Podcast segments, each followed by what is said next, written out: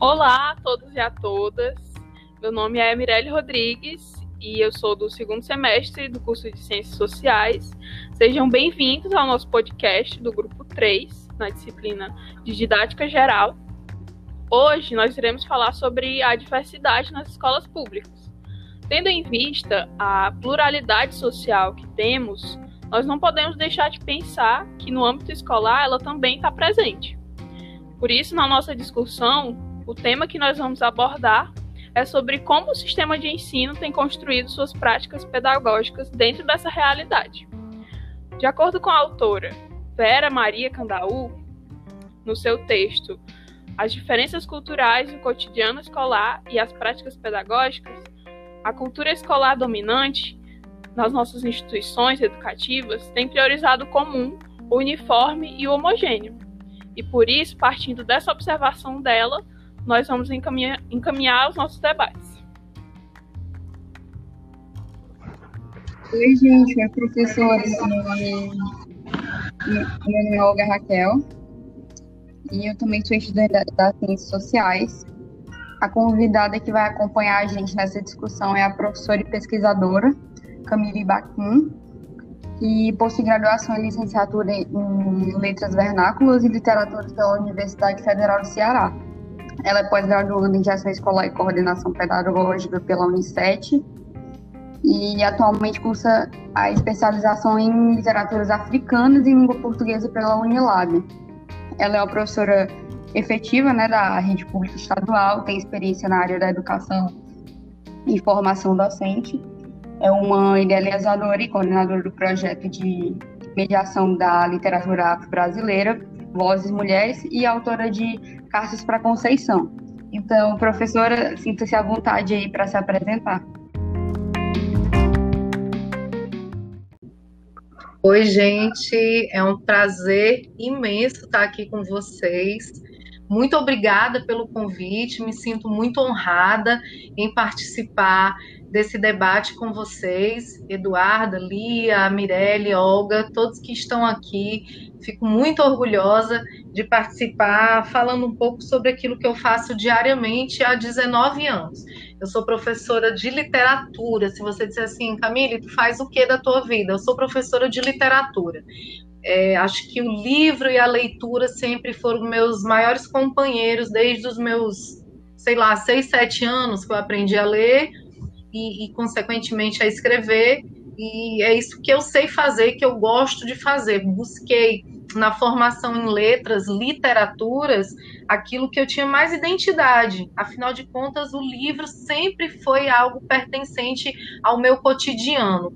Nunca fui obrigada a ler nem nada. Eu acho que era inato a minha, estava presente é, é, no que eu fazia todo dia. Então, acho que a minha profissão tem tudo a ver com aquilo que eu fiz a vida toda.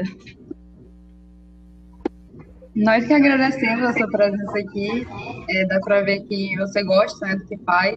E eu queria começar perguntando é, como que a diversidade se insere no cotidiano da escola e como é que a escola, a instituição, lida com essas diferenças.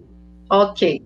Eu acredito que a gente tenha avançado alguns passos e, e, que a gente tenha retrocedido esses mesmos passos. Veja bem, né, que coisa contraditória que eu estou falando. O que, que é a diversidade? A diversidade é um substantivo feminino, gramaticalmente falando, é a qualidade daquilo que é diverso, diferente, variado, tá?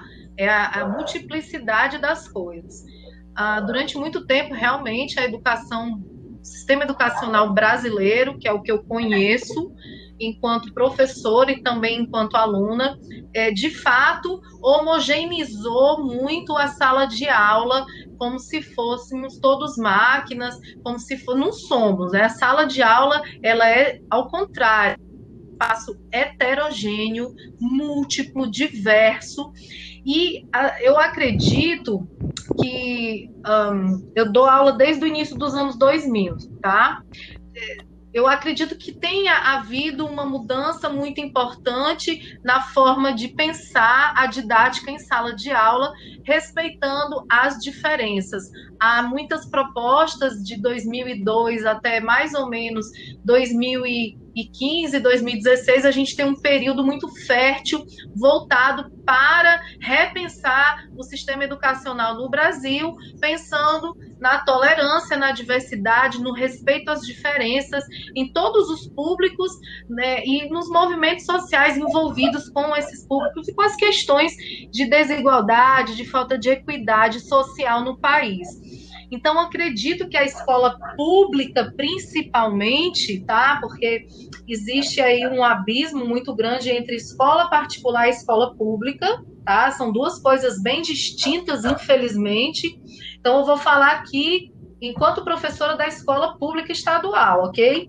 A escola pública, ela repensa esses caminhos, dando autonomia a nós professores para pensar uma educação para a diversidade tendo em vista que o professor que se forma nas licenciaturas e nos cursos das universidades em que envolvem licenciaturas ou pedagogia, tá? Ou até mesmo vocês das ciências humanas, das ciências sociais, a gente tem que pensar desde a graduação como é que vai ser o depois a sala, o que você vai levar para a sala de aula, né? Então, uma educação emancipadora é uma educação crítica. Eu tenho que formar um aluno crítico para que ele não crítico no sentido negativo, mas no sentido que ele se perceba e respeite o outro em toda a sua diversidade, em todas as suas formas de religião, de crença, de orientação, enfim, né? Dessas dessas diferenças que nós somos e graças a Deus somos diferentes.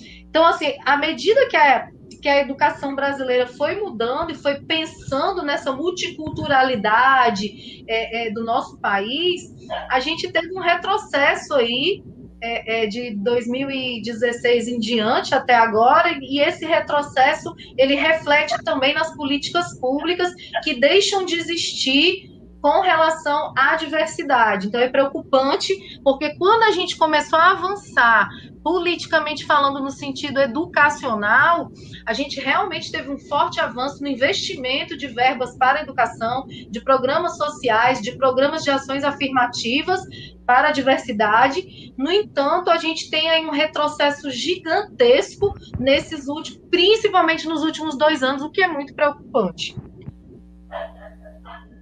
ok? Ótima fala, professor. Gostei muito. É, e a segunda pergunta, é, já que a senhora falou sobre essa relação que, que os educadores da escola, da escola pública têm com os alunos, como é que a senhora pensa hoje que é a relação entre os educadores e a questão da diversidade dentro do âmbito da sala de aula? Ah, gente, eu, eu acho assim que nós é, enquanto educadores, a gente precisa ter um, uma conscientização crítica, uma cabeça aberta, a gente precisa ter muita leitura. Não é porque eu dou aula há 500 mil anos que eu sei de tudo e que eu sou a detentora do saber e da verdade. Ao contrário, eu preciso ler muito mais, eu preciso eu preciso me formar continuamente para poder debater com o meu aluno, com a minha aluna no meu cotidiano. É, quando eu, eu me deparo com a diversidade, eu sou a mãe, que é mãe da Mariana, que vai fazer 11 anos. Eu sou a professora Camille, de redação de literatura do Estado. Eu sou a professora que trabalhou muitos anos na escola particular e que não quis mais, por exemplo, ceder à opressão, ao racismo, à intolerância de todos os tipos. Então, como professora, como mãe, como educadora, como pesquisadora, eu tenho uma postura ideológica e política, sim, porque ensinar é um ato político. Eu estou ali com eu, sujeito professor, e você, sujeito aluno. E essa interação, não é, quem ensina, quem aprende, quem media, é, é, é, ela é sempre uma relação dialética, uma relação em que todas as suas crenças e valores estão colocadas ali. E eu tenho que levar em consideração e respeitar. Mas assim, gente, eu acredito que eu falo enquanto indivíduo, tá? Se eu falar sujeito professor, eu não posso generalizar e dizer que todo mundo tem essa mesma postura em sala de aula, nem no ensino básico, nem no ensino superior, que é onde vocês estão no momento. Mas eu acredito sim que a ação docente, ela deva ser coadunar com extremo respeito à diversidade. Eu que trabalho com linguagens, com literatura, tenho essa oportunidade de trabalhar didaticamente a diversidade, de trabalhar o empoderamento feminino, de trabalhar uh, uma educação antirracista, essencialmente, é o meu papel, é a minha luta, é, meu, é minha bandeira, entende? Acho que é isso. Sim, professora, eu achei é, muito forte a sua fala e a sua escolha de posição enquanto professora, né? Eu acredito que principalmente a gente, é, assim, que a gente é das ciências sociais, eu acredito que eu posso falar, Sim. Porque a gente pensa muito nesse sentido de que, a de que a educação ela é necessariamente política, né? E nesse sentido da, das diferenças, do reconhecimento das diferenças, é revolucionária. Então, eu queria é, puxar um pouquinho a sua fala e perguntar agora, professora, qual é o significado que você notou dos movimentos sociais para a escola? Olha, é, a, a, comunidade onde eu trabalho ela é muito, muito simples, muito uma das regiões mais pobres de Fortaleza, tá? Uh, o IDEB também é um dos mais baixos da Secretaria de Educação. É, eu trabalho no Grande Janguru Sul, não sei se vocês conhecem, e aí tem vários bairros que envolvem o Grande Janguru Sul. Onde é que é o Janguru Sul? É mais ou menos próximo ao Castelão, e lá ficava o aterro sanitário, pra vocês terem uma noção. O, o, local, o local onde fica a minha escola é no pé daquilo que era um antigo lixão, e hoje você pensa que é uma montanha. Você pensa que é geograficamente uma montanha, não é. É o aterro sanitário e o bairro cresceu no arredor do lixão, exatamente das pessoas que ali viviam é, é, é, da coleta do lixo, da reciclagem do lixo, inclusive se alimentavam do lixo. Meus alunos são netos e filhos desses moradores que invadiram aquele terreno chamado ou antigamente era chamado, gente, de inferninho, para vocês terem uma ideia como era complicado viver ali, por conta do mau cheiro, do churume, das condições subhumanas e da falta de saneamento básico, total.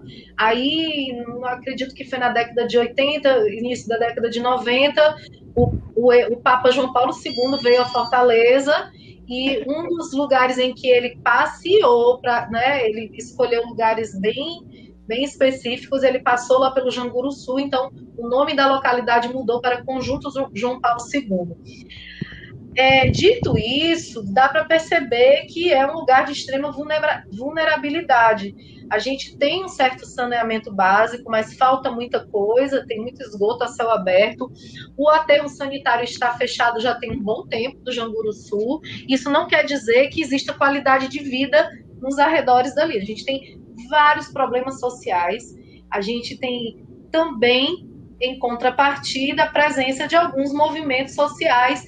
É, e temos, por exemplo, o Cuca Janguru Sul, que é um dos projetos aí que abraça a periferia, né, com esporte, com cultura, valorizando a galera local e os seus múltiplos talentos. A escola, por exemplo, ela dialoga muito com o Cuca Sul. Então, os projetos do Cuca vão para a escola e a escola vai para o Cuca. Especificamente sobre movimentos sociais, por exemplo, a gente não tem assim uma bandeira, uma defesa, mas a gente abraça todas as causas. Como? É, através de projetos que acontecem em todos os bimestres, projetos das áreas de linguagens e códigos, ciências humanas, ciências da natureza, e através também de quem vem de fora e propõe alguma ação na escola. Então, tem o público LGBT, a gente traz a discussão do, é, do que é ser quilombola, a gente fala da cultura indígena, eu trago projetos que tem como, como base a Lei 10.639, barra 03, que é, uma, é uma, uma lei de 2003, sancionada em 2003, e que torna obrigatório o ensino da cultura, da história e da literatura afrodescendente no ensino básico e no ensino superior, tanto nas escolas particulares como nas públicas. E o que, que acontece? A gente percebe que essa lei ela não é realmente colocada em prática. A lei existe, ela está ali, mas a maioria dos, das escolas, por exemplo, particulares, elas renegam totalmente essa lei. Se você falar em preto numa escola particular, parece que está xingando alguém. Então, na escola pública, existe uma autonomia maior para você trabalhar a lei. E a minha proposta, por exemplo, para uma educação antirracista, né, para pensar toda a questão né, da afro-brasilidade, das questões de ancestralidade, pertencimento, identidade, eu promovo alguns projetos, construo esse projeto, apresento para a comunidade escolar, e aí, à medida que eles vão abraçando o projeto, a gente vai construindo juntos né, todo o caminhar do projeto que, que a gente pensa. Todo ele durante o ano letivo todinho, né? A gente não pensa numa coisa pontual só para uma data, não. Eu estou correndo de estereótipo, viu, gente? Sim, e é, esses projetos é, dentro da escola não deixam de ser assim, não deixam de exercer influência, né, sobre os alunos para mudar esse cenário de opressão. E dentre essas personalidades, né, que, que são conhecidas pra, por lutar para que a escola fosse adepta desse sistema que abraça essa pauta multicultural, essa pauta das diferenças, o Paulo Freire se destaca. Então, eu queria trazer ele para cá e, e perguntar se você acha que ele foi importante nesse sentido da quebra da padronização do ensino. Ah, gente, assim, eu sou muito suspeita para falar sobre Paulo Freire. Inclusive, eu tenho assim uma eu não consigo ter meu olhar apenas de, de professora sobre a obra do Paulo Freire. Eu sou aluna. Eu sempre serei aluna, eu sempre serei uma eterna aprendiz. E quando eu fiz letras lá na UFC, eu não tive muito contato com a obra do Paulo Freire. Acreditem, por quê? Porque eu acredito que o curso de pedagogia dê mais importância e tenha resultadas para a, a, o método Paulo Freire de alfabetização, todas as propostas dele como educador e filósofo, pensador da educação brasileira. E que ele foi assim um transgressor, ele quebrou muitos paradigmas educacionais e sim, ele transforma, é, é, ele pensa com um olhar absolutamente multidisciplinar, multidimensional o espaço da sala de aula. Eu sou uma eterna aprendiz dele. Então, essa, esse déficit que eu estou falando no sentido formador mesmo, quando eu fazia graduação em letras, é, eu, fui, eu acredito que eu fui é, é, tentar construir meu entendimento sobre Paulo Freire depois, já fazendo pós-graduação, porque o curso de licenciatura em letras ele não aborda muito Paulo Freire. E aí eu fui me apaixonando pelo Paulo Freire ao longo do, do já professora, viu? Já era professora, sempre trabalhei com ensino médio, nono, primeiro, segundo, terceiro. Depois comecei a pegar umas turminhas do, do ensino fundamental. E o Paulo Freire ele sempre teve na minha vida transformando a minha prática docente. É, é, o Paulo Freire se entranha na gente de um jeito que você enxerga o mundo, você consegue, você consegue esmiuçar, né? Como essa complexidade histórica da educação brasileira, das históricas desigualdades, enfim, e, e como esse cara foi essencial para pensar a educação no Brasil, para transformar. É, claro, ele não é unanimidade, existem aí pessoas que têm assim um, pensamento político extremamente opressor, né, conservador, ultradireitista e que não pensa a educação como uma prática de liberdade. Então, quem é freiriano enxerga na emancipação do outro, enxerga a transformação para emancipar o outro e não é, para tornar a, a, educação algo tecnicista, behaviorista, que isso aí já não tem mais nenhum sentido, né, gente? Não faz sentido pensar nessa educação antiga, inadequada, retrocedente. É, Paulo Freire ele é extremamente necessário e contemporâneo para a nossa prática docente, para vocês que estão se formando aí como cientistas sociais. Vocês não podem passar na vida sem Paulo Freire. Ok? Ótimo, muito bem. Muito bom. Quer dizer, é, eu tô impressionada, assim, eu me considero uma cria do, do Janguru Sul, na verdade. que legal! É, eu fui. Durante a minha infância, eu estudei num colégio privado, mais de bairro, Sim. né? De lá, e eu vivi. E é isso que você falou sobre o, o aterro, sobre isso eu tenho total ciência. E a quinta pergunta seria sobre a importância da abordagem afetiva, mas eu acredito que com certeza você concorda. Uhum. Então, a minha pergunta vai ser sobre. É, você pode citar um exemplo assim de um projeto que do, da forma que Paulo Freire fez transgrede, né, com o, o sistema. Gente, eu comecei, olha só que legal, ai que massa que tu conhece lá e vem de lá, enfim, eu acho isso tão importante. É, quando eu comecei, bem, bem jovem, no início dos anos 2000, eu comecei como coordenadora de uma política pública federal, tá? No início dos anos 2000 mesmo, que se chamava Brasil Alfabetizado. Eu era coordenadora de 15 professoras alfabetizadoras. E qual era a função desse programa, dessa política pública? era alfabetizar jovens e adultos que estavam fora da faixa etária, que abandonaram a escola, que repetiam muito as séries, né? Então é o famoso EJA, Educação de Jovens e Adultos. E a construção do EJA, enquanto política pública, tem a sua é, fundamentação teórica toda no método Paulo Freire de alfabetização, certo? Em todas as suas é, matizes, em todos os seus estudos e suas reflexões sobre educação de jovens e adultos, o programa Brasil Alfabetizado, ele se pauta no método Paulo Freire, na perspectiva freiriana, para que a gente executasse o projeto é, é, a nível nacional. Eu aqui em Fortaleza, com vários outros coordenadores, né, não era só eu, logicamente, nem me lembro agora dizer quantas pessoas eram envolvidas, mas posso garantir que milhares de pessoas no Ceará é, é, foram beneficiadas com o Brasil alfabetizado, afinal de contas, a gente tinha um índice, né, em, é, estatisticamente falando, a gente tinha um índice muito alto de adultos analfabetos ou analfabeto funcional, detesto essa expressão, mas era o que era dito na época, então a gente tinha índices de é, falta de escolaridade entre adultos é, é, jovens adultos e idosos que não tinham nem a assinatura na carteira de identidade, certo? Esse projeto promovia, então, essa emancipação. Eu, eu me lembro do depoimento de muitas senhoras, já de muitos senhores, é, pessoas idosas que iam assistir aula de noite é, e que tinham aprendido a, a, a, contar o dinheiro, gente, a olhar, é, a saber pegar um ônibus sem pedir ajuda, porque conseguiam ler o nome do ônibus, tá?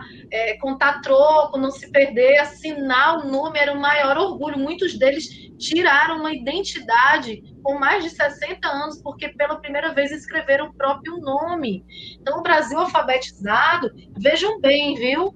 Isso não é uma defesa política no sentido de quem governava o quê. Isso é dando a César o que é de César, uma política educacional, uma política pública de ação afirmativa efetiva para que a gente pudesse dar oportunidade de igualdade de direitos a todos. Né? Então, a educação de jovens e adultos, ela é a cara do Paulo Freire, e o Paulo Freire é isso, entende, gente? Foi, foi, foi ele que deu o tom a esse programa. É, é, quem criou o programa né, pensou no método Paulo Freire de educação. E, para mim, foi o que fez eu, eu pensar socialmente a educação, que foi me construindo como professora, porque eu sempre trabalhei em escola particular grande, além do, desses programas de políticas públicas. Então, eu trabalhava em universos muito paralelos, né, gente?